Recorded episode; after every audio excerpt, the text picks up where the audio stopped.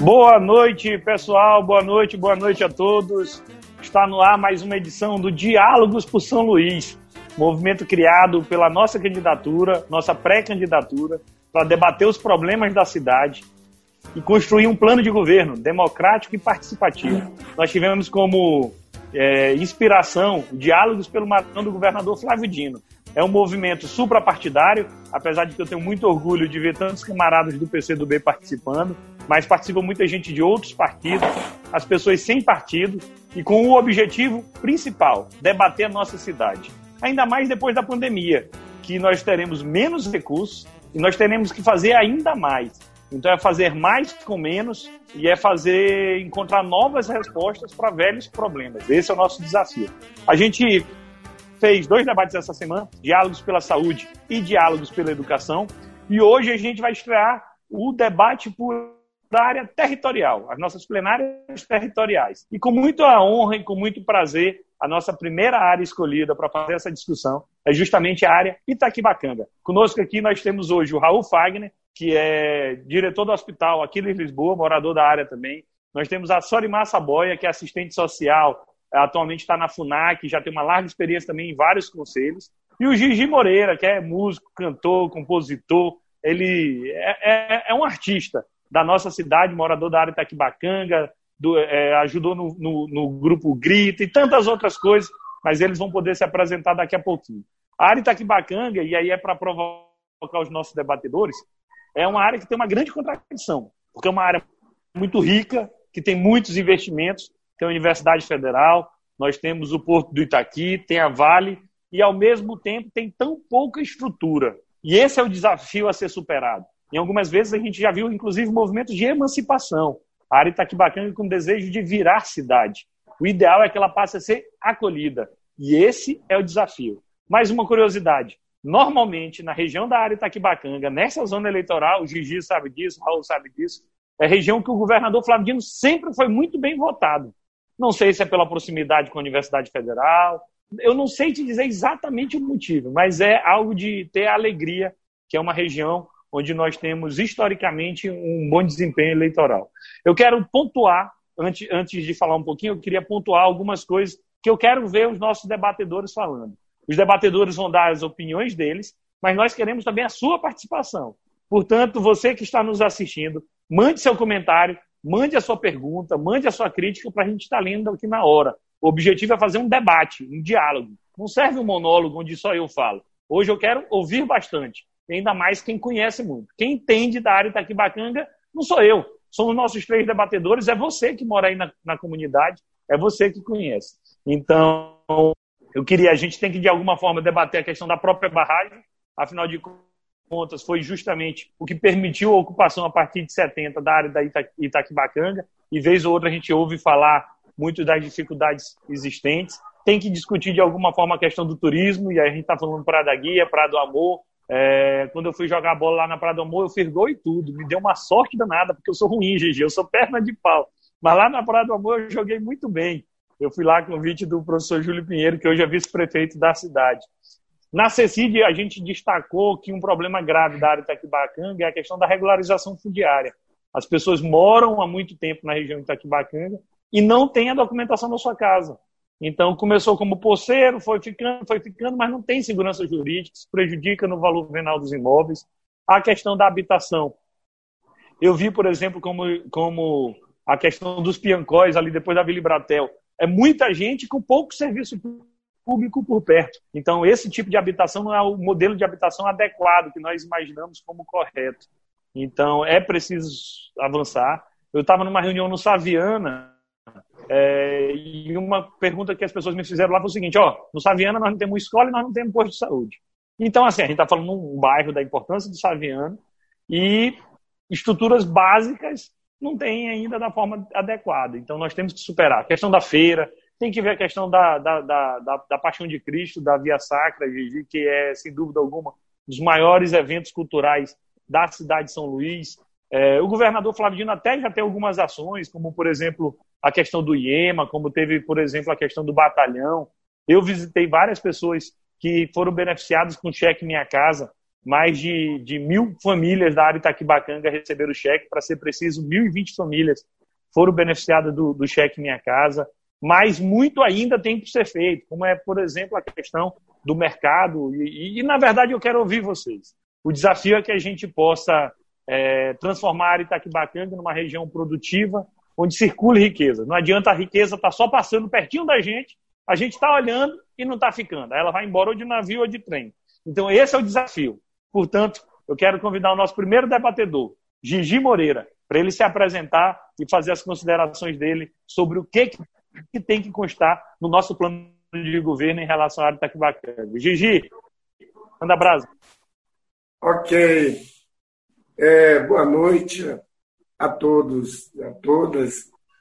Especial aí a, a Solimar, a representante feminina, e o qual a gente tem a grata satisfação de já ter trabalhado junto como, como gestores do Estado, eu na área do lazer e a querida amiga no social aí à frente da, da, da, da ao nome, sim, faltou agora rapidinho, o qual a gente fez uma capacitação FUNAC? Tentando, da FUNAC, tentando revigorar né, a metodologia, a dinâmica da convivência e a vivência lá na FUNAC, dos gestores, é, monitores, professores, educadores relacionado ao tratamento do menor infrator, que precisa muito dessa relação humana. Prazer enorme, fico muito grato. A Raul, essa pessoa que a gente teve a oportunidade mais recente de conhecer, esse, esse Paraíba, né? que não é o Paraíba que, que o Bolsonaro utiliza é, da referência, é um paraibano macho, quer dizer, estou só colocando, mas que tem muita eh, preocupação com o social. Né?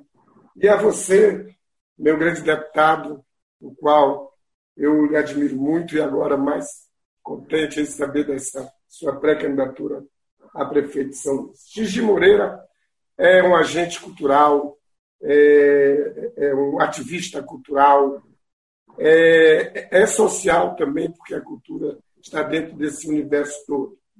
Nós é, tivemos a, a vivência de chegar aqui ainda de canoa, antes da barragem, de visitar aqui a passeio, e acabamos vindo morar, e vindo morar a gente trouxe o nosso grupo para a área que hoje é o Grupo Grita, Grupo Independente de Teatro Amador, que é a referência cultural do nosso bairro.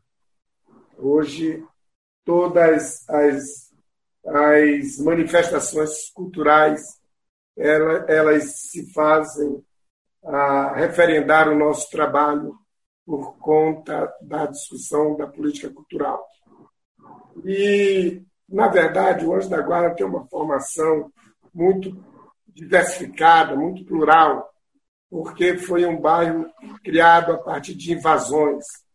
E o pessoal da Baixada, principalmente da Baixada, foi quem chegou no Anjo da Guarda. Então, tem gente da Baixada aqui diversificada. Então, as culturas né, vieram muito diferenciadas. Então, assim, a gente é rico nessa questão da cultura. Para você ter uma ideia, Oportunamente, eu trabalhando na Secretaria de Cultura do município, quando trabalhei, e também no Estado, que eu sou, sou da Secretaria de Cultura do Estado, à disposição da CEDEL.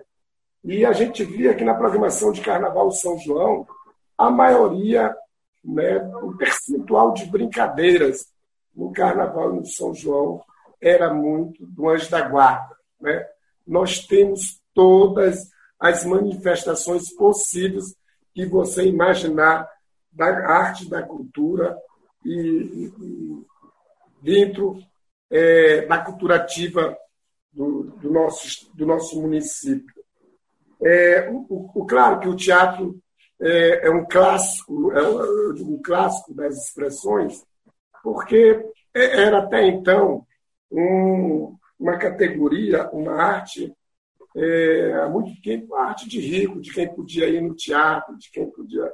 É uma coisa que é difícil é, ter esse diálogo, mas a gente trouxe para o Anjo da Guarda a, cultura de saber o que é que teatro, do que é teatro.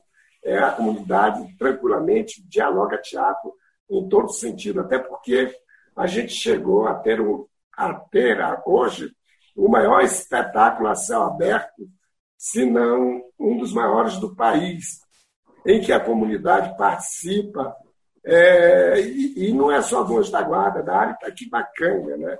Um espetáculo hoje que recebe gente do Brasil inteiro, é, do mundo, hoje já vai. Então, essa referência ficou muito, muito demonstrando, demonstrado o potencial cultural para pessoas que a gente conhece fora, quando sabe. Existe um teatro, existe, é um teatro de arena, equipado assim, com os mínimos recursos, mas ele foi considerado o primeiro teatro da América Latina, o teatro de arena, e foi aqui no Anjo da Guarda com o nosso grupo, o Grita, que, que tem uma, uma, uma história a partir da luta, da militância, né, da, da, da, pela liberdade, pela liberdade de expressão. Nosso teatro era um teatro clandestino, né? a gente vem desde o tempo da ditadura, fazendo os espetáculos para discutir a água, para discutir o ônibus, o transporte, para discutir o trabalho.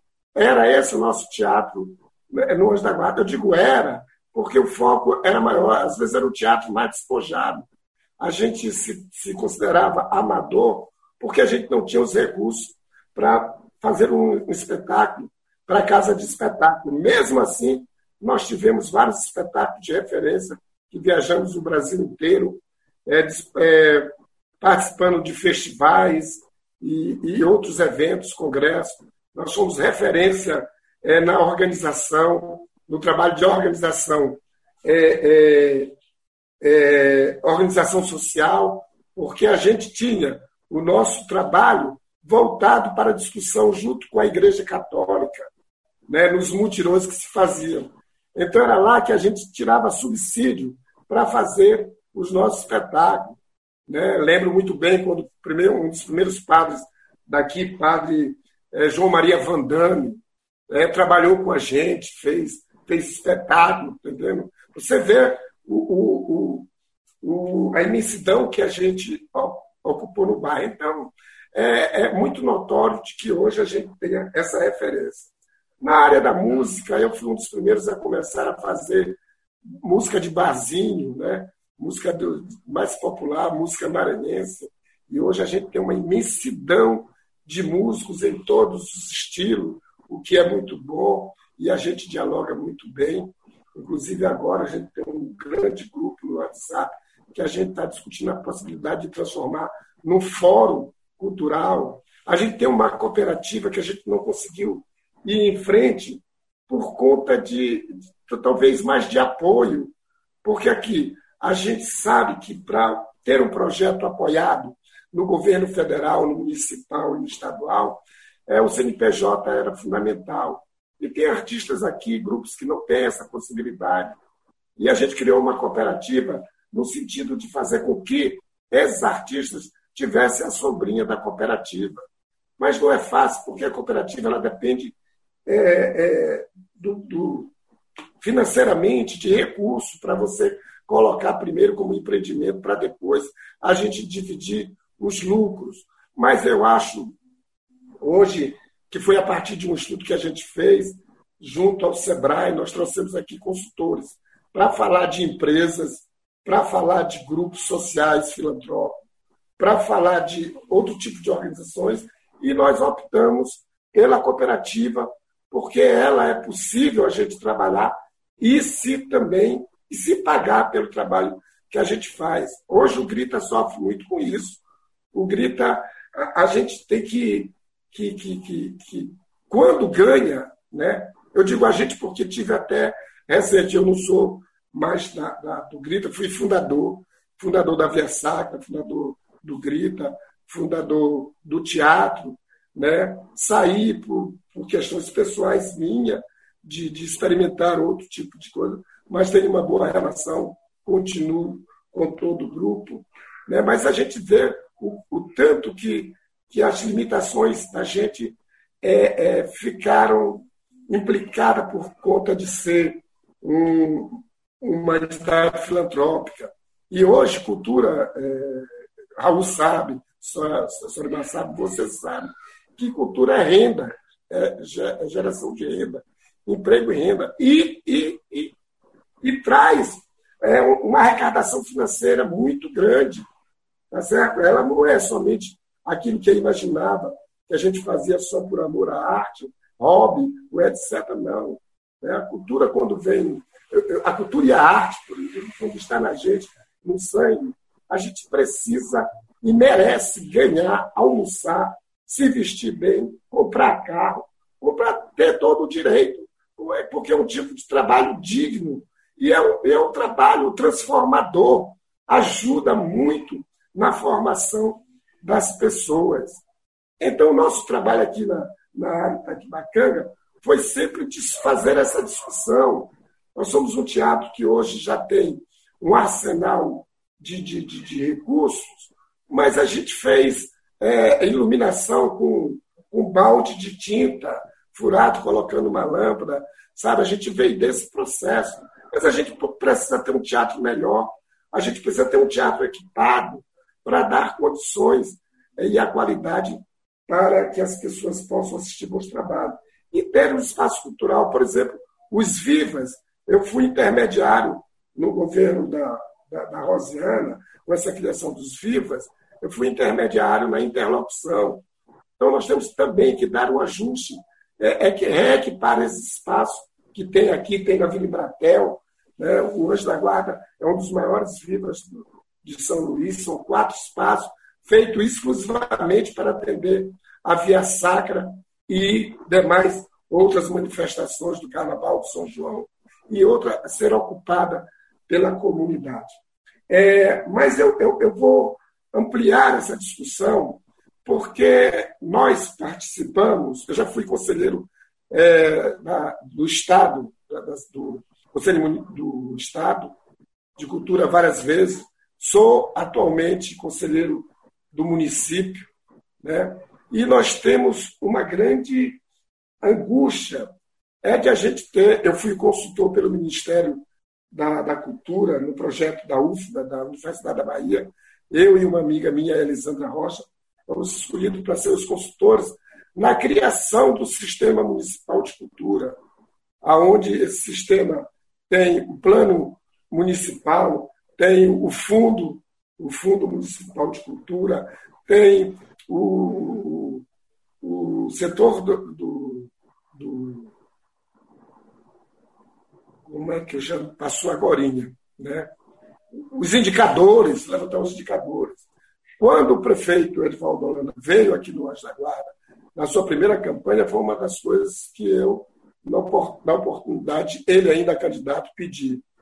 É, candidato, nós é, estamos com, ainda não estava ainda oficializado, mas estamos trabalhando um plano isso assim assado de cultura, que é uma reivindicação do movimento nacional, do Ministério da Cultura, no Ministério do, do Gil, depois do Juca Ferreira. E nós conseguimos fazer uma discussão muito nacional e vendo que era a partir desse sistema que a gente poderia ter uma política pública democrática é, para que beneficiasse todo mundo. E, na oportunidade, é, eu fiz essa reivindicação aqui numa reunião no, no Clube de Mães, e acabamos se encontrando é, nessa consultoria e depois eu vim fazer parte do, do governo, da gestão do, do Edival. E só que a gente não conseguiu implementar, esse plano está na gaveta. Esse plano foi discutido com todos os segmentos, por área, por território. Né? Nós chegamos, então ele está lá, a gente precisa ver, é, trazer ele para discussão, porque política cultural só vai fazer planejado, com planejamento. E também, quero dizer, meu, meu, meu, meu pré-candidato, que precisa ter amor pela cultura. A pasta da saúde é fundamental, a pasta do trabalho, a pasta da educação, mas a cultura, ela anda junto com todos. Então a gente precisa de um olhar mais, mais carinhoso, mais cuidadoso, que esse tem sido o dilema Né? Essa é a discussão, que inclusive é uma discussão que ela não se relaciona bem com nenhum governo, nem com o nosso estadual, nem com o municipal. Há uma angústia, há uma, sabe, o pessoal está procurando. A gente está aproveitando agora o momento da lei 70, 1075, que é a lei de emergência cultural, chamada agora Aldir Blanc, muito, muito válida a homenagem. Nós agora temos que é, fazer um mapeamento e cadastro de todos os segmentos culturais, coisas que a gente previu há quatro anos, cinco anos atrás, que isso seria fundamental para a política pública. E até hoje nós não temos, nem no Estado, no município. No entanto, agora, urge a gente correr para cadastrar as pessoas, para cadastrar os artistas, porque a lei vem beneficiar todo mundo em três linhas de mecanismo. Uma, de renda, uma de renda, terminando, uma de renda, outra de, de auxílio aos espaços culturais da sociedade civil, e a terceira que é os editais, né, dos patrocínios, editais, os prêmios, etc. Então está todo mundo assim querendo se, se encontrar. Como a, a, a desorganização nossa é, é, grande do ponto de vista de que não havia essa articulação, então assim, nós estamos tentando se agrupar o máximo possível para poder ver se a gente ajuda tanto a Secretaria de Estado, tanto a do município, que inclusive precisariam sair primeiro, primeiro na campanha do que a gente. A gente é que está trazendo tanto a do Estado, tanto a do município, apesar de ter é, é, é, é boa intenção no Estado, né? a boa intenção no Estado, isso é, nós trabalhamos é, até com, com, com campanha das cestas, que eu lhe pedi ajuda, e chegamos até o Anderson, mas é muito pouquíssimo porque hoje a gente espera. Então, assim, falar de cultura no Anjo da Guarda, na área de Bacanga, ela só vai estar sustentada né, e tranquila se o município tiver um plano de, de cultura, um plano é, para trabalhar com a cidade como um todo. Até então, é isso que a gente pode colocar no, no grande futuro. Obrigado. Amém, eu recebo. Obrigado, Gigi. Gigi já começa a destacar que algumas pautas daquele tempo continuam sendo atuais até hoje. Por exemplo, a questão da água. O Gigi falou que fazia muita reivindicação por água. É um dado. Uma das regiões que mais sofre com o problema de falta d'água na cidade de São Luís é a região de Itaquibacanga, com destaque especialmente para o Alto da Esperança e para o Jambeiro. Quem me passou, inclusive, essa informação essa semana foi Isaías, é, numa live que nós tivemos essa semana. Então, é impressionante como algumas pautas, apesar de tanto tempo, continuam sendo tão atuais. O que exige que o prefeito lidere o movimento para resolver esses velhos problemas. Chega, não dá mais de esperar, chegou a hora da gente encarar de frente. Vou dar outro dado. É, Vila Embratel, no censo de 2010, que foi o último censo completo que nós tivemos, 10% das casas da Vila Embratel não tem banheiro. Infelizmente, é uma realidade de muitas residências no estado do Maranhão e também da cidade de São Luís. 10% das casas. Por isso que teve tanta gente que foi beneficiada com cheque porque a prioridade é justamente fazer essas instalações sanitárias. Agora, por exemplo, quando fala da Vila Embratel, que a gente fala do dado ruim de casas sem banheiro, mas tem que falar do Cores da Vila. Nós homenageamos eles enquanto entidade, lá pela Secretaria das Cidades, que o trabalho que eles fazem ali é espetacular.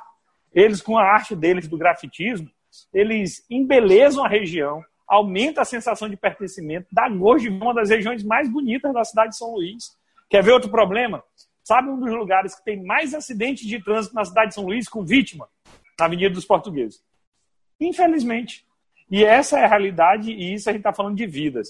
Vou ler aqui algumas perguntas. A Kelly Pereira falaram, muito importante, merece atenção especial. Destaco, Kelly, a questão da, de muita gente que mora próximo dos morros e encostas, que tem, inclusive, muito problema quando chega o período das chuvas. E é muita gente que perde tudo mesmo. Tu sabes na defesa civil como é isso. Hudson Mafra fala, vamos nessa, distrital está fechada, boa. Rosângela de Jesus, precisamos de asfalto aqui nos condomínios do Piancó. Na verdade, precisa mais do que asfalto. Precisa de asfalto, precisa também de mais serviço público na região. Moradores colocados de repente, e aí tem que ser feito esse acompanhamento. Francisco Carlos fala, criar uma secretaria própria para habitação popular. De fato, a habitação tem que ser prioridade do governo para combater esse déficit. De Jé Fernandes, a zona rural da área Itaquibacanga precisa ser contemplada no programa de governo. Precisamos de asfalto, água, escola, regularização e iluminação pública. Não temos nenhuma praça nem espaço de lazer. E isso, quando tu pega, por exemplo, como era o Gapara uns anos atrás, como está hoje, até melhorou, mas tem que melhorar mais, tem que avançar mais. Esse é o desafio. O Júlio Oliveira fala: Porto Grande onde já funcionou o antigo terminal pesqueiro do Estado, também faz parte da área Itaquibacanga, porém está totalmente esquecido pelo poder público. Josué, falaram Itaquibacanga é Rubem Júnior e Júlio Pinheiro. Josué estava lá no dia que eu joguei na Praia do Amor. Não que tenha sido só eu e ele, deixa eu explicar direito essa história. Mas ele estava lá jogando com a gente. O Alex Kennedy diz: na área Itaquibacanga precisamos de problemas existentes e adaptar outros. É, por exemplo, simplificar a burocracia nas escolas comunitárias. Alex, eu tratei desse assunto ontem e assumi esse compromisso. Ver a necessidade de aquisição de uma unidade de saúde no Saviana e no Jambeiro, pois temos 19 mil habitantes. Alex, tu estava comigo no dia da reunião lá no Saviana. Não tem como a gente entender que um bairro que tem praticamente 20 mil habitantes ainda tem essa dificuldade da ausência, por exemplo, de, de, de postos de saúde. Elvicena, Seria interessante a construção de uma ponte ali do Tamancão da Vila Bacanga para o aterro do Bacanga, como alternativa. Eu já vi alguns promessas, alguns projetos ligando até mesmo é, até a Península, eu já vi projetos ligando até a ponte do São Francisco, eu já vi teleférico. O que eu soube é que não tinham sido aprovados pelo IFAM, que isso afetaria a paisagem, é, de que de alguma forma é um patrimônio imaterial. Mas tem que ser debatido outras fórmulas. A gente não pode ficar refém o tempo todo apenas da barragem. Joel Nascimento fala: boa noite, Vivo do Anjo da Guarda é um dos é, Vivo Anjo da Guarda, que é uma das maiores ocupações de São Luís. Merece uma atenção especial em vários eixos, como transporte público, saúde e saneamento. E ele diz: Rubens e Isaías pode dar uma contribuição para essa comunidade. Valeu, Joel. Kelly, Rubens Júnior renovará a forma de administração política. Todo mundo fechado. Alex Kennedy também. Como temos que voltar ao projeto a fazer consórcio de limpeza pública, em parceria com a empresa como a Vale e a EMAP, assim como foi feito com a ONG ELU e com a CIB. Com esse projeto trabalha-se educação ambiental. Boa, vamos incorporar no plano de governo. A Lu Coutrin diz, camarada Gigi é um artista primoroso. E o filho dele também, que eu já tive a oportunidade de ouvir. É, a música, a arte também é hereditária. E parabéns pelo seu excelente trabalho com a cultura da nossa Luiz, merece muito aplauso. Depois eu vou continuar, mas antes eu queria convidar a, a Sorimar Saboia, que é assistente social. Hoje ela dirige a FUNAC, uma das. É, até eu tenho que registrar a Elisângela, que era moradora da Vila Embratel, que faleceu. Me engano, o IEMA tem o nome dela, não é isso? É, justamente para homenagear uma lutadora da área Taquibacanga com algo que era tão importante. Ela que lutou tanto pelo, pelo direito da criança e adolescente, ter o IEMA, que é uma escola de altíssimo nível que de fato pode levar futuro. Sorimar, é contigo a palavra agora. Vocês conseguem me ouvir? Vocês estão me ouvindo? Sim? Bem, estou te ouvindo bem. Beleza, obrigada. É, boa noite a todos. Raul, Gigi, Rubens Pereira, nosso deputado. É uma satisfação eu elequei alguns elementos que vão da estrutura física do bairro à política pública que nós necessitamos. Eu estou com eco, mas vocês não, não estão, né? Pronto. Então, eu vou destacar aqui que a área Itaquibacanga já melhorou significativamente mas nós precisamos avançar mais.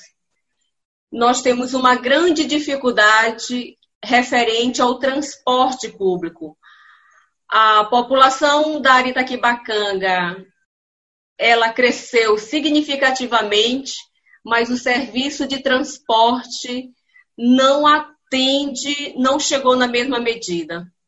Além disso, as vias não têm sinalização, não tem faixa de pedestre, tem quebra-molas improvisados e que mais são quebra-carro aqui na, na Vila Embratel, na avenida principal, nós visualizamos isso, né? E a prefeitura nunca tomou nenhuma providência. a população, por sua própria iniciativa, faz e não tem um gestor público para dizer: olha, não é assim, não pode ser feito isso, vamos fazer da forma correta? Então, nós temos uma dificuldade também referente ao calçamento. As calçadas são todas irregulares, não tem meio-fio. Os idosos, pessoas com deficiência, têm muita dificuldade.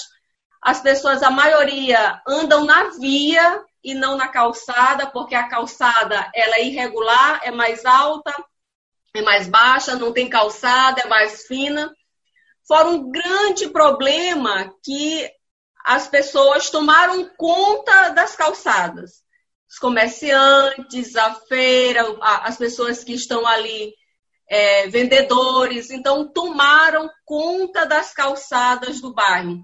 Então, o pedestre ele circula mais na via, se arriscando junto com o carro, do que necessariamente na calçada. Isso é uma realidade nossa. É, uma outra questão que aí eu coloquei aqui também é referente ao asfalto. Eu mesmo moro num bairro, eu morei na Vila Embratel, hoje moro no Parque das Palmeiras, que é depois da, da última parada da Vila Embratel. Então, para chegar aqui, além da buraqueira, eu mesmo me desfiz do carro que eu tinha, um carrinho velho que eu tinha, eu não aguentei. Eu digo, não, ou eu, eu pago manutenção de carro ou eu vou viver, porque não tinha como transitar. Então, é muito difícil vir, por exemplo, para onde eu venho, porque é muito buraco, não tem asfalto, agora que a prefeitura, mas a gente nem sabe, porque é assim, a gestão municipal, ela precisa ter credibilidade junto à sua população se colocou uma placa e disse que vai fazer, tem que fazer mesmo. E fazer bom, fazer para a gente não reclamar.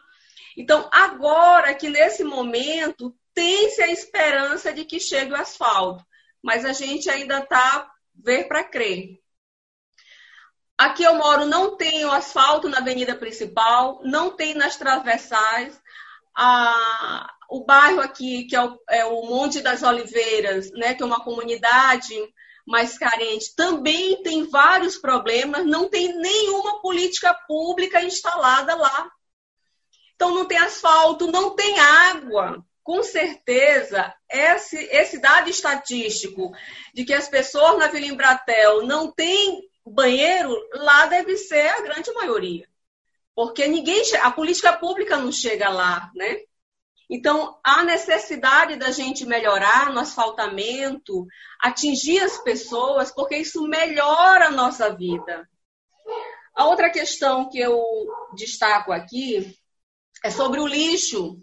Então, você passa na via, na Avenida dos Portugueses, na, na Avenida do Contorno, que é aqui pelo Jambeiro, Saviana, abarrotado de lixo precisa de um trabalho de conscientização ambiental. As pessoas precisam saber que elas não podem jogar o lixo no céu aberto. É preciso, inclusive, uma intervenção do legislativo para que, se possível, mutasse, porque eu não acredito, não acredito de outra forma. Então, você faz a limpeza e aí as pessoas jogam lixo todo o tempo que você passa o lixo ali, é, junto com cachorro, urubu, mau cheiro. Então, isso atormenta os moradores da Vila Embratel e traz prejuízo para a nossa saúde.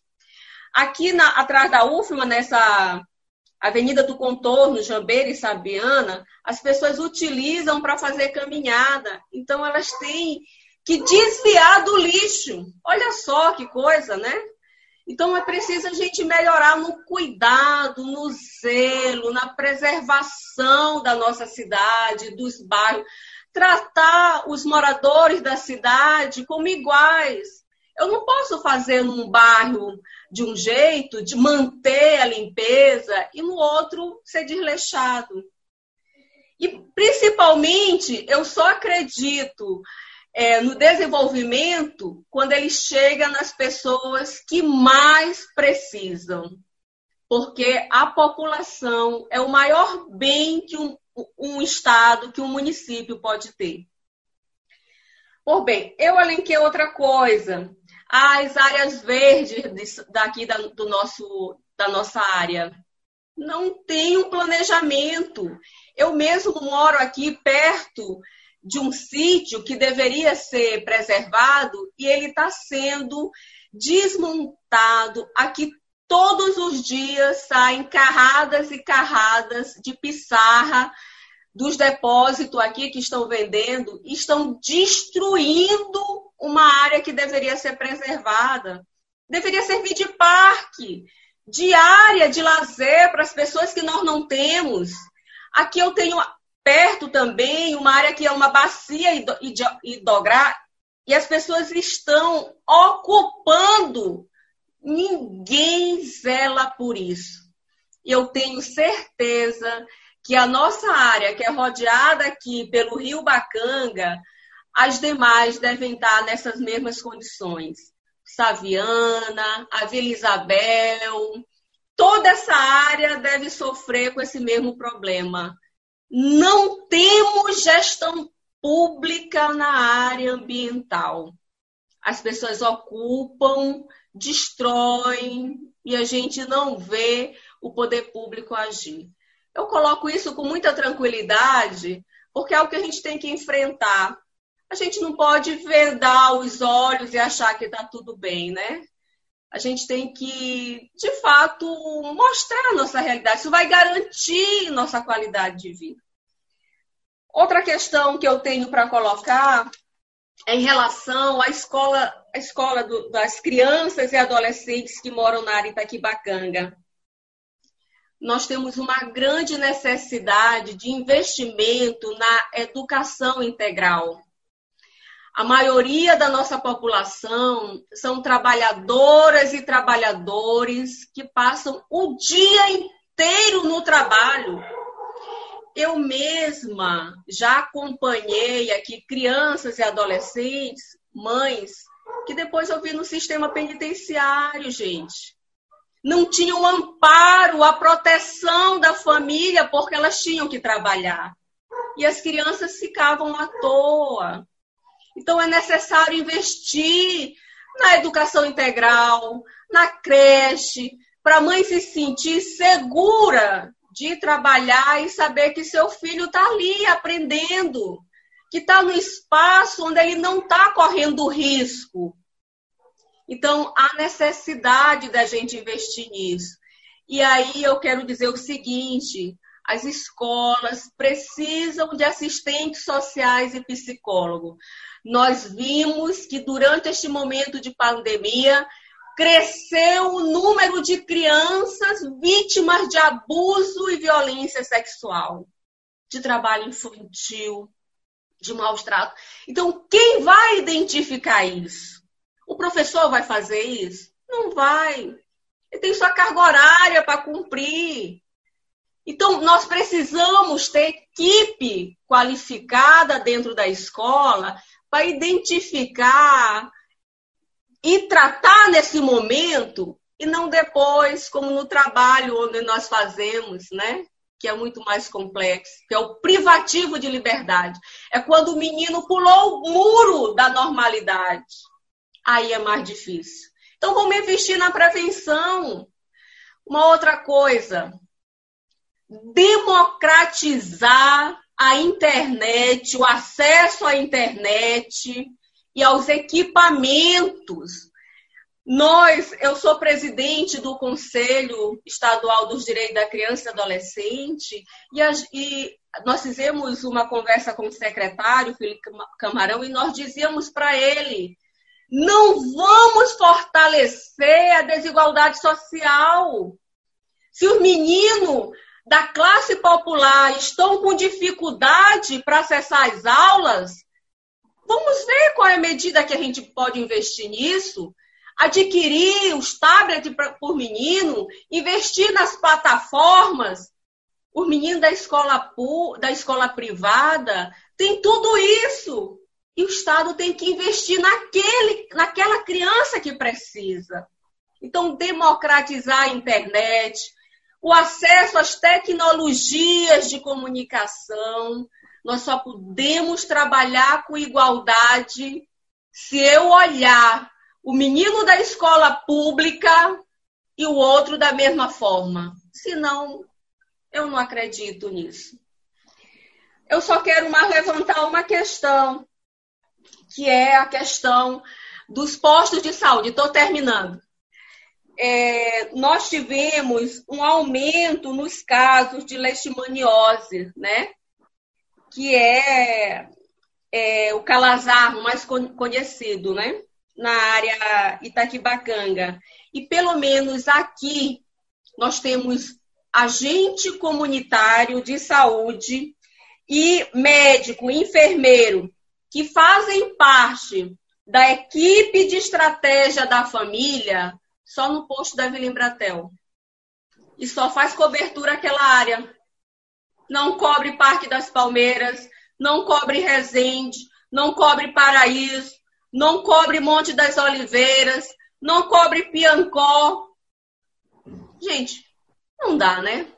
Então, a, a equipe da estratégia da família é que tem essa função de estar próxima àquela Quanto é importante leva a vacinação para os idosos, para as pessoas que não podem se locomover, identifica os casos é, é, de pessoas que precisam de um atendimento médico, de outras situações de violação de direito.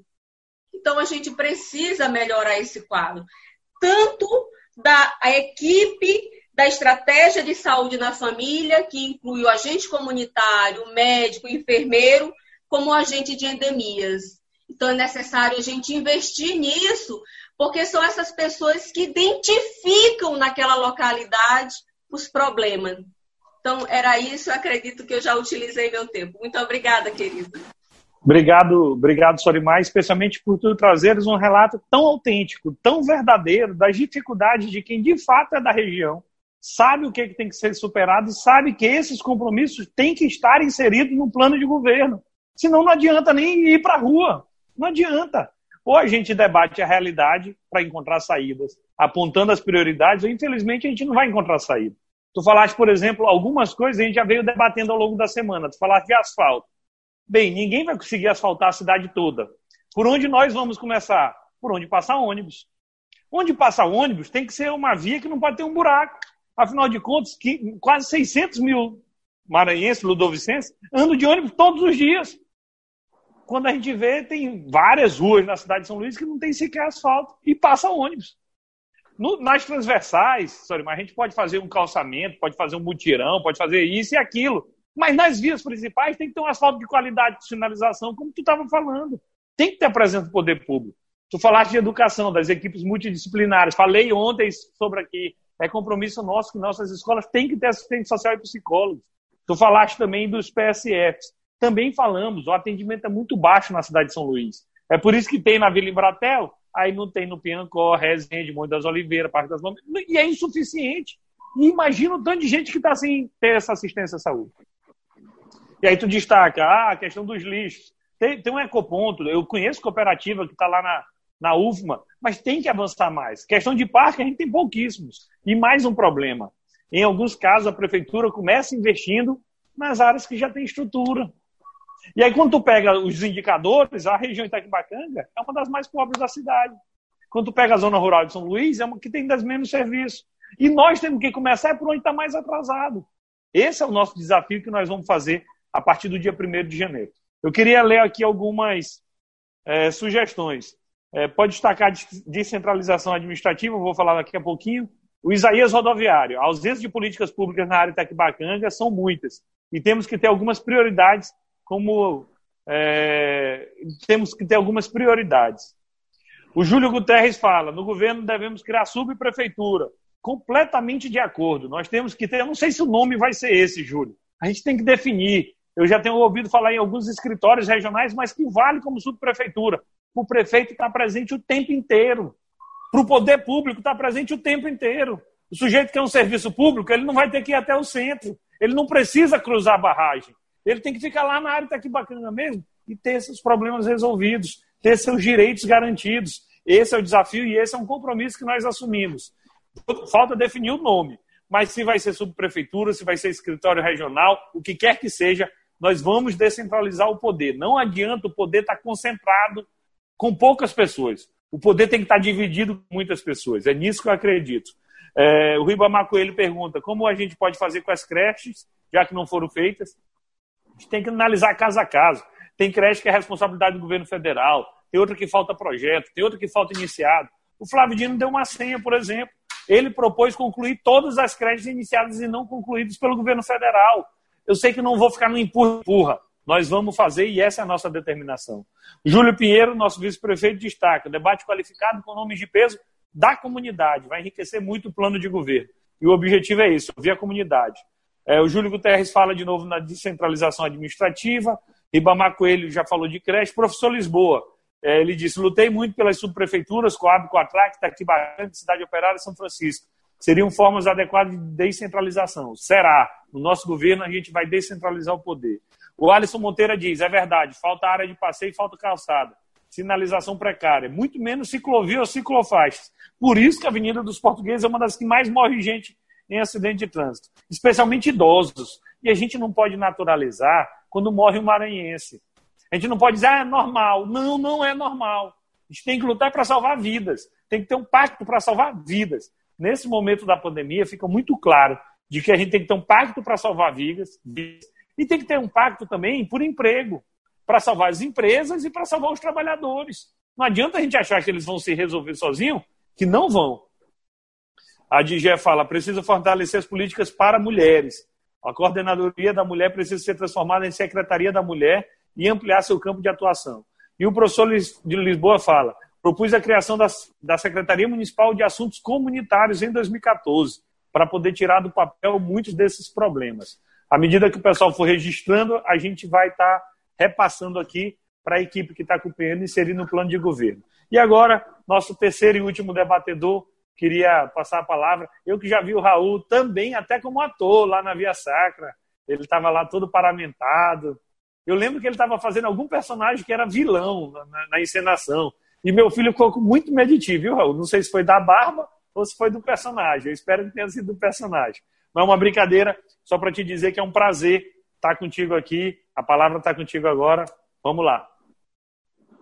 É, boa noite, Rubens. Boa noite, Sorimar, Gigi. Uma satisfação é, poder debater a área Itaquibacanga com vocês. É, e da importância, Rubens, que você dá para a área Itaquibacanga, né, começando esses diálogos setoriais pela área Itaquibacanga. É uma área de 300 mil habitantes, de 60 bairros. E eu, como morador da área Itaquibacanga, fico feliz e muito grato. Acho que gente, nós precisamos, é, é, tu precisa fazer essa pré-campanha, sim, construída com muitas mãos. E com as mãos do trabalhador, daquele povo que está lá no, no dia a dia, que está lá na sua comunidade. A nossa comunidade precisa ser debatida por moradores da comunidade, é claro, né? E, e ver movimento como esse, estou conseguindo te acompanhar desde o início da semana e estou muito feliz, né? É, muito diferentemente, hoje eu estava pensando, é, olhando a internet ainda há pouco, e nós estamos sem ministro de, de Educação, nós estamos sem ministro da Saúde, nós estamos sem ministro do, do, da Cultura, Hoje passamos mais de um milhão de casos notificados do Covid e a postagem do presidente da República era sobre liberação de jogo de futebol. Hoje ele deu ênfase nas suas redes sociais para a liberação de jogo de futebol. Isso é um absurdo. Isso é um absurdo. E a gente está, num momento como esse, discutindo a área Itaquibacanga, é de muita importância. A área Itaquibacanga, que nos últimos anos, Rubens, é claro, nós precisamos notificar os avanços. O primeiro batalhão foi uma briga de muito tempo. Nós tínhamos o, o, batalhão da nossa, da nossa área era em outro bairro, era fora da área Itaquibacanga. E hoje nós temos o, o, o, batalhão, nós temos um complexo de polícia, nós temos o IEMA, nós temos escolas em tempo integral, nós temos a climatização de escolas, mas a gente também tem, Rubens, mães que vão às ruas cobrar porque o filho não consegue a matrícula, porque não consegue matricular seu filho. Então nós avançamos, mas nós precisamos avançar muito. Nós precisamos ainda de muita coisa. É, nós temos bairros como o Residencial Paraíso, por exemplo, que foi todo asfaltado. Mas nós temos a Vila Ariri, que é um, um dos nossos bairros, que precisa urgentemente de asfalto, precisa urgentemente do setor público lá dentro, presente. Né? Eu acho que, que, que, esses avanços precisam ser reconhecidos, isso é, é notório, claro, mas a gente precisa reconhecer que nós precisamos muito. Por que, que o parquinho da. Do, por que, que nós não temos parquinho? Nós temos que ir para a Lagoa da Jança para brincar no parquinho. É, nós precisamos de parquinho. Nós temos áreas. O Gigi falou da Praça do, da Ressurreição, por exemplo, que é uma praça enorme, linda, que precisa ser ocupada. Ela não pode ser ocupada apenas na via sacra, ela precisa ser ocupada durante todo o ano. Então, nós precisamos de parquinho também. Por que, que as nossas praias não são urbanizadas? Nossas praias precisam ser urbanizadas. São praias lindas. É, eu também marquei muito gol, Rubens, lá na Praia do Amor. Tá? Eu também marquei muito gol por lá. Eu sempre levava a minha bola e eu ficava no ataque e eu fazia aqueles gols. Então, nós precisamos urbanizar as nossas praias. Nós precisamos, nós precisamos que no final de semana os moradores da Itaquibacanga aproveitem os nossos equipamentos, as nossas praias. Né? Então, isso é importante é, é, é, tu pontuar muito bem nesse teu plano de governo, desses avanços. Nós precisamos abrir os nossos serviços públicos que hoje tem aqui na área Itaquibacanga para a comunidade. Eu fui diretor do hospital aqui em Lisboa por cinco anos. E nós abrimos as portas do hospital. Nós conseguimos trazer a comunidade de fato para dentro do hospital, aquelas pessoas que precisam. E assim foram vários projetos. Entendeu? E saímos do nosso espaço físico e fomos até as feiras, por exemplo. O feirante, ele não tem o tempo, ele não consegue é, é, é, tirar um dia para ele, para ele se cuidar, para ele ir ao hospital, ele não consegue. Nós fomos até a feira. Serviço público precisa estar dentro da feira, precisa estar do lado das pessoas. A gente precisa sair do espaço físico, a gente precisa ter um espaço físico equipado, forte, com serviço público de qualidade para todos e para todas, mas a gente precisa ir atrás dessa comunidade. Nós precisamos ir até a comunidade. Né? O sonho, Rubens, que tu citou no início, de muita gente se emancipar a área Itaquibacanga, é um sonho concreto. É um pessoal que sonha por serviços públicos. Eles fecharam, o Gigi mencionou muito bem, que fechavam a barragem há 30 anos atrás e que hoje é fechada novamente, porque o Alto da Esperança, como tu falaste, não tem água ainda. Não tem água ainda. E nós precisamos, eu passo muito é, é, é, no Alto da Esperança e a gente vê o pessoal em busca de água, né? Então a gente precisa é, é, é ter essa certeza. Nós falando como George, George que sempre fala que nós ficamos entre o conhecimento e a fonte de trabalho, que é a UFMA do Porto do Itaqui. E muitos moradores aqui, Rubens, da nossa área, falam que a gente vê as nossas riquezas sair, chegar de trem e sair de navio e para Itaquibacanga ficam poeiras. Então, nós precisamos de um, de, de, de, de um setor público cobrando essas empresas. Cobrando essas empresas. Por muitas vezes eu vejo pessoas como o Gigi, como o Paeta, como Isaías Rodoviário, como Júlio e vários outros, indo até essas empresas, batendo na porta dessas empresas para cobrar melhorias. Ei, vocês precisam investir aqui no Itaquibacanga. São várias empresas que tem aqui no Itaquibacanga. E a gente precisa do apoio da prefeitura. Nós precisamos do gestor público junto nessa bandeira. Nós, os moradores da área Itaquibacanga muitas das vezes fecham a BR-135 para cobrar coisas que nós precisamos. Nós precisamos que isso, que essa cobrança seja também da prefeitura.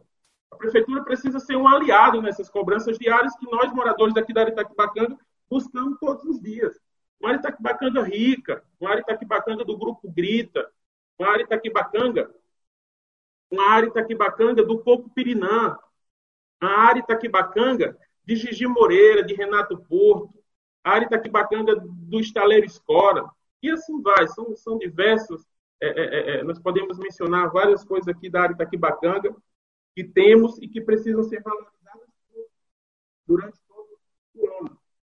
É, a Sorimar mencionou muito bem dos nossos, de alguns quebra-molas feitos de forma irregular, porque isso aí precisa ser uma tarefa do poder público.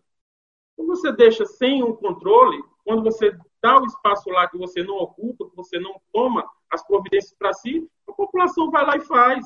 Mas a população faz sem um engenheiro. A população faz sem um engenheiro. A população faz com aquelas ferramentas que tem em casa. Né? Então, nós precisamos é, é, é, que o poder público se faça presente nas ruas, no dia a dia dos moradores da área Itaquibacana. Nós precisamos de mais IEMAs? É claro. Nós precisamos de mais escolas de tempo integral? Sim, nós precisamos. É, é, é.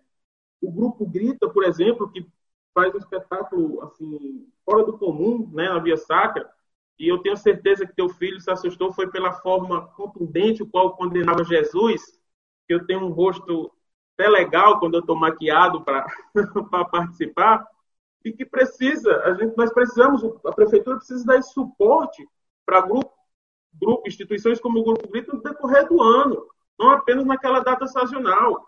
O teatro precisa ser ocupado os 365 dias do ano.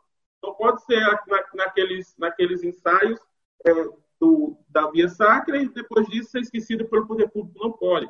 Nós não podemos pensar dessa forma de, de maneira nenhuma.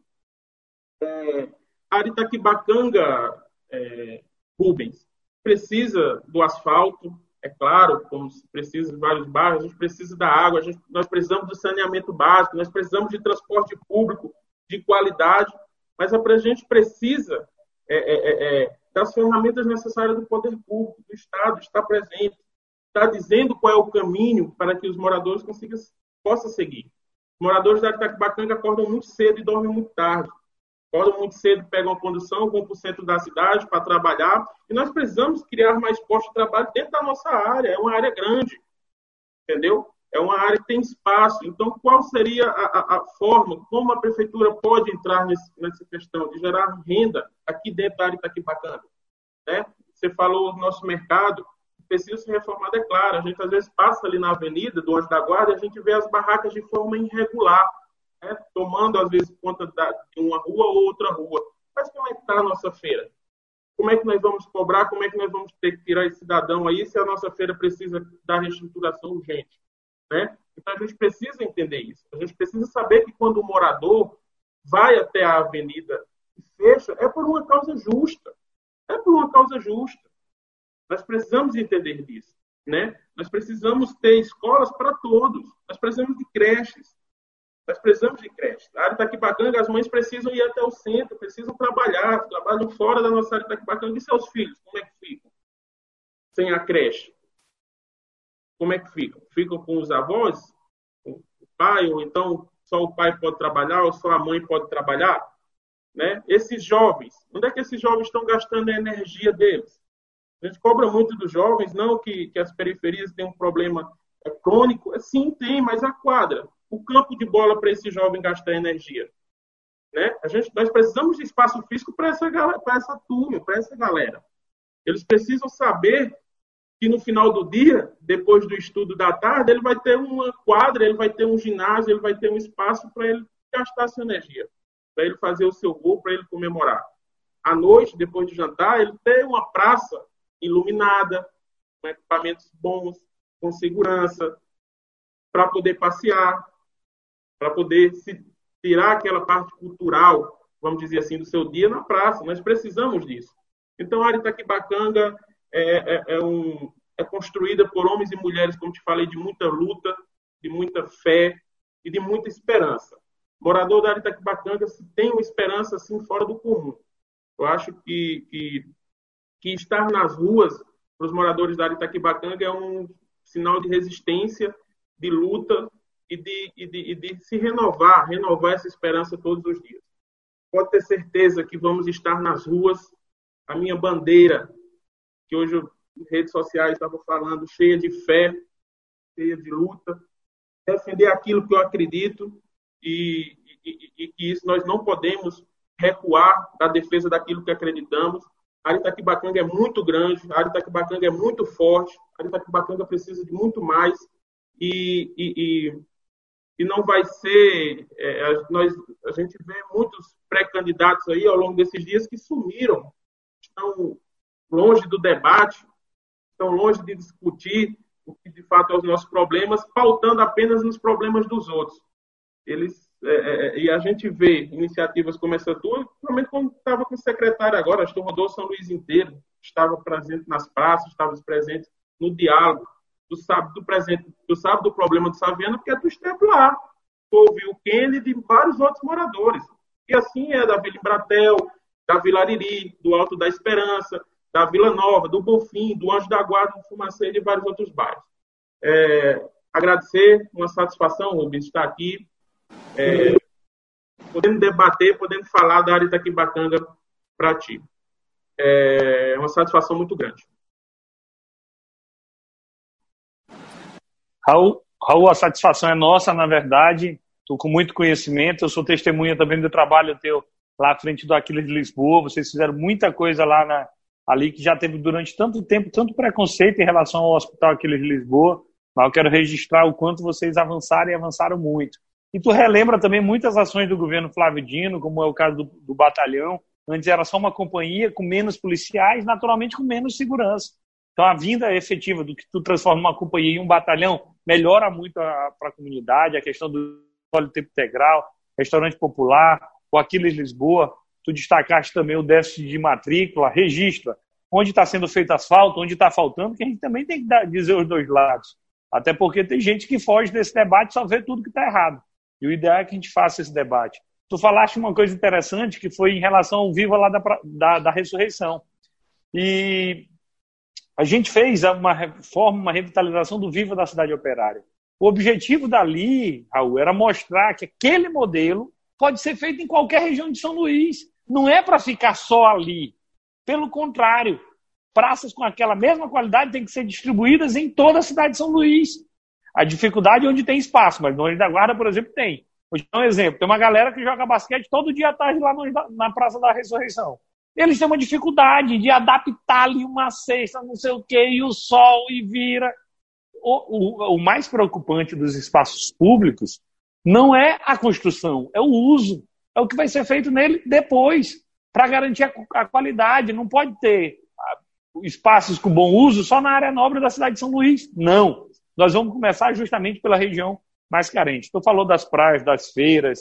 É, essas duas frases até anotei. A área Itaquibacanga está entre o conhecimento e a, a fonte de trabalho. E também a riqueza chega de trem, vai de navio e só fica poeira mas a gente vai sentar com autoridade para dialogar e encontrar saídas para a região.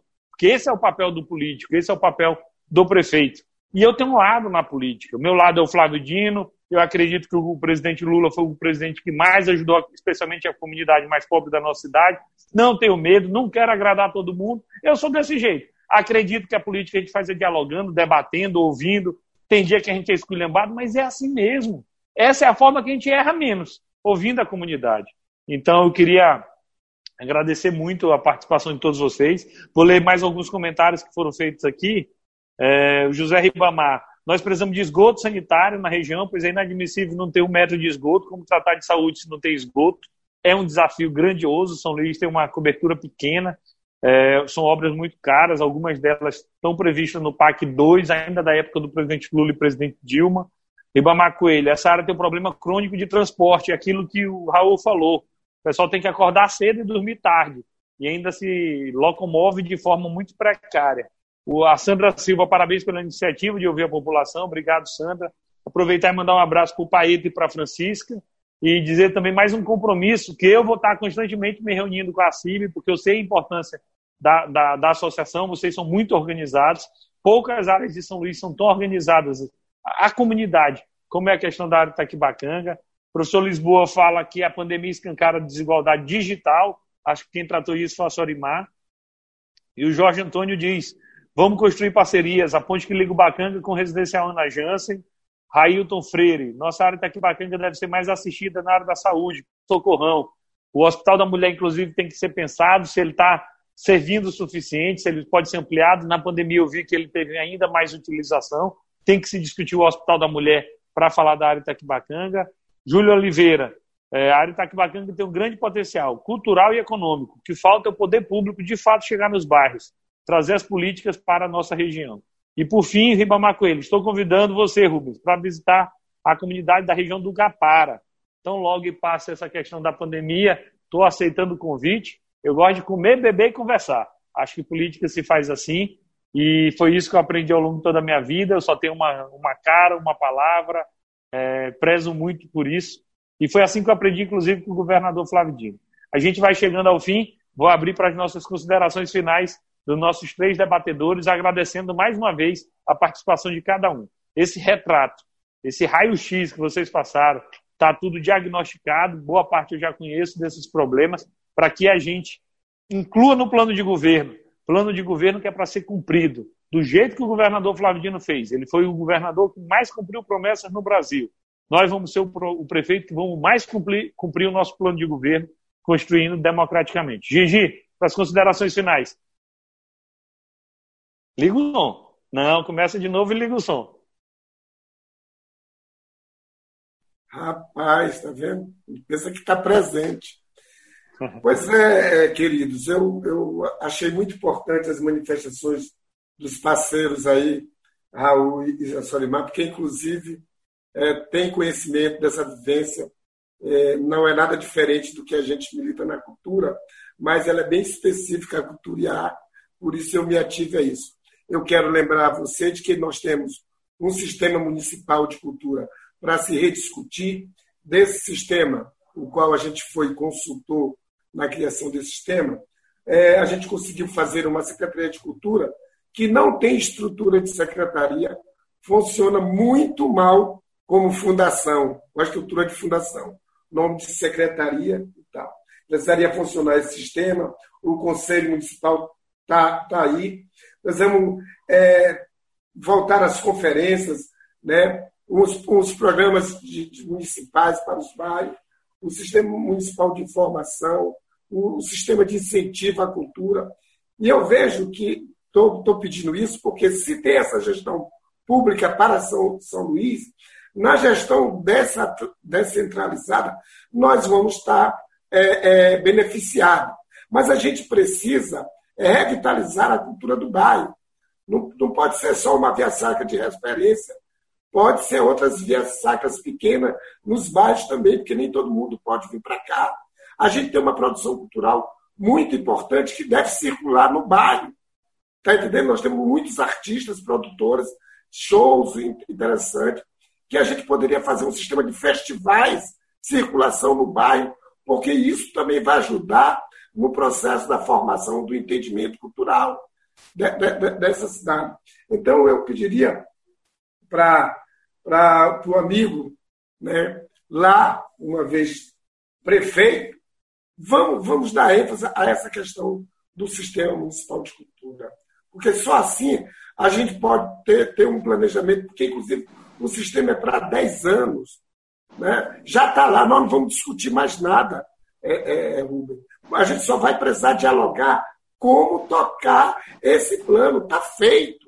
Está entendendo? É só ajustar com a comunidade, voltar ao, ao, diálogo, talvez fazer algumas adaptações, tá certo? Mas é necessário um plano de política cultural e aí a área vai estar contemplada e aí a gente vai sorrir, porque a gente precisa do prazer, da alegria, da arte, da cultura e o prazer de viver é, é fundamental para a saúde, para a gente. Obrigado, Gigi compromisso assumido. Eu até vou adiantar, na próxima semana, um dos diálogos que nós vamos fazer em homenagem à Semana de São João é justamente o diálogos pela cultura, para a gente saber o que, que a galera do segmento cultural quer especificamente para a gente inserir no nosso plano de governo. Sorimar, com a palavra para os agradecimentos finais. Tá bom, muito obrigada pelo convite. Quero lembrar você só uma questão que criança e adolescentes eles são prioridade absoluta e que isso se transforme em proposta no presente para que a gente tenha um futuro, né? Um futuro melhor para nossas crianças, de igualdade, é, de justiça social, de inclusão social. Então, dentre todas as questões que eu coloquei, eu quero reiterar essa, né? que criança e adolescente é prioridade absoluta. Investir na criança hoje é garantir o futuro. Muito obrigada aos colegas, foi uma grande satisfação estar neste momento com vocês. Obrigado, Sorimar. Sorimar, nosso plano de governo tem quatro eixos. Ao final do mandato, eu quero ser considerado o prefeito da primeira infância, que cuidou especialmente das crianças, depois criança e adolescente, mas começando pela primeira infância. Eu quero ser o prefeito que mais combate a pobreza, né? porque tem gente que quer combater os pobres. Eu defendo que a gente tem que combater a pobreza. Eu quero ser o prefeito que vai cuidar da cidade, até porque eu fui da Secretaria das Cidades, eu estou com essa pauta do desenvolvimento urbano incorporada comigo. E eu também vou ser o prefeito da inovação, que vai levar São Luís para a cidade do futuro, que chegou a hora da gente ser ainda mais ousado. Então, esses compromissos nós vamos levar nos quatro cantos da cidade, para depois eu estar sendo cobrado por eles. Raul, para as considerações finais. É, agradecer a todos. Gigi Moreira, um forte abraço, sempre bom estar debatendo com você. Sorimar, acho que o caminho é esse, Rubens. É, não existe outro caminho para se fazer política se não for discutindo a política, se não for ouvindo os moradores é, dos bairros, né, aqueles que precisam de fato do setor público. E agradecer. A área Taquibacanga vai continuar forte, vai continuar com muita esperança vai continuar nas ruas, sempre mobilizada, cobrando aquilo que é do nosso direito, que é do direito do morador, né? E eu acho que se discutir isso com, com você, dois mandatos de deputado estadual, deputado federal, e olha que foi deputado federal no momento do impeachment. Foi deputado federal no momento do embate e foi preciso de, de, de homens e mulheres para defender aquilo que o povo fala, aquilo que o povo defende nas ruas. Tu esteve lá muito presente, no executivo agora como secretário é, fora de série.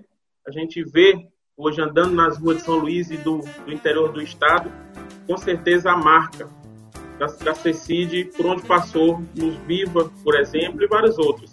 E a Aritaquibacanga é do Cores da Vila. É de muita alegria, de, muita, de muito amor e afeto. Forte abraço a todos e sucesso nessa jornada. Muito obrigado, Raul, Sorimar, Gigi. Muito obrigado a você que nos acompanhou. E esse é o convite que a gente tem para te fazer. Junte-se a gente, vamos debater a nossa cidade, vamos construir um plano de governo participativo, que dessa, desse jeito, dessa forma, é o tipo de política que eu acredito de que nós vamos construir uma cidade cada vez melhor. Muito obrigado a todos. Semana que vem, dando um spoiler, acho que vai ser região do Coroado, Coroadinho, hein? Tatiana, prepara o pessoal. Valeu, pessoal. Obrigado. Boa noite. Tchau, tchau.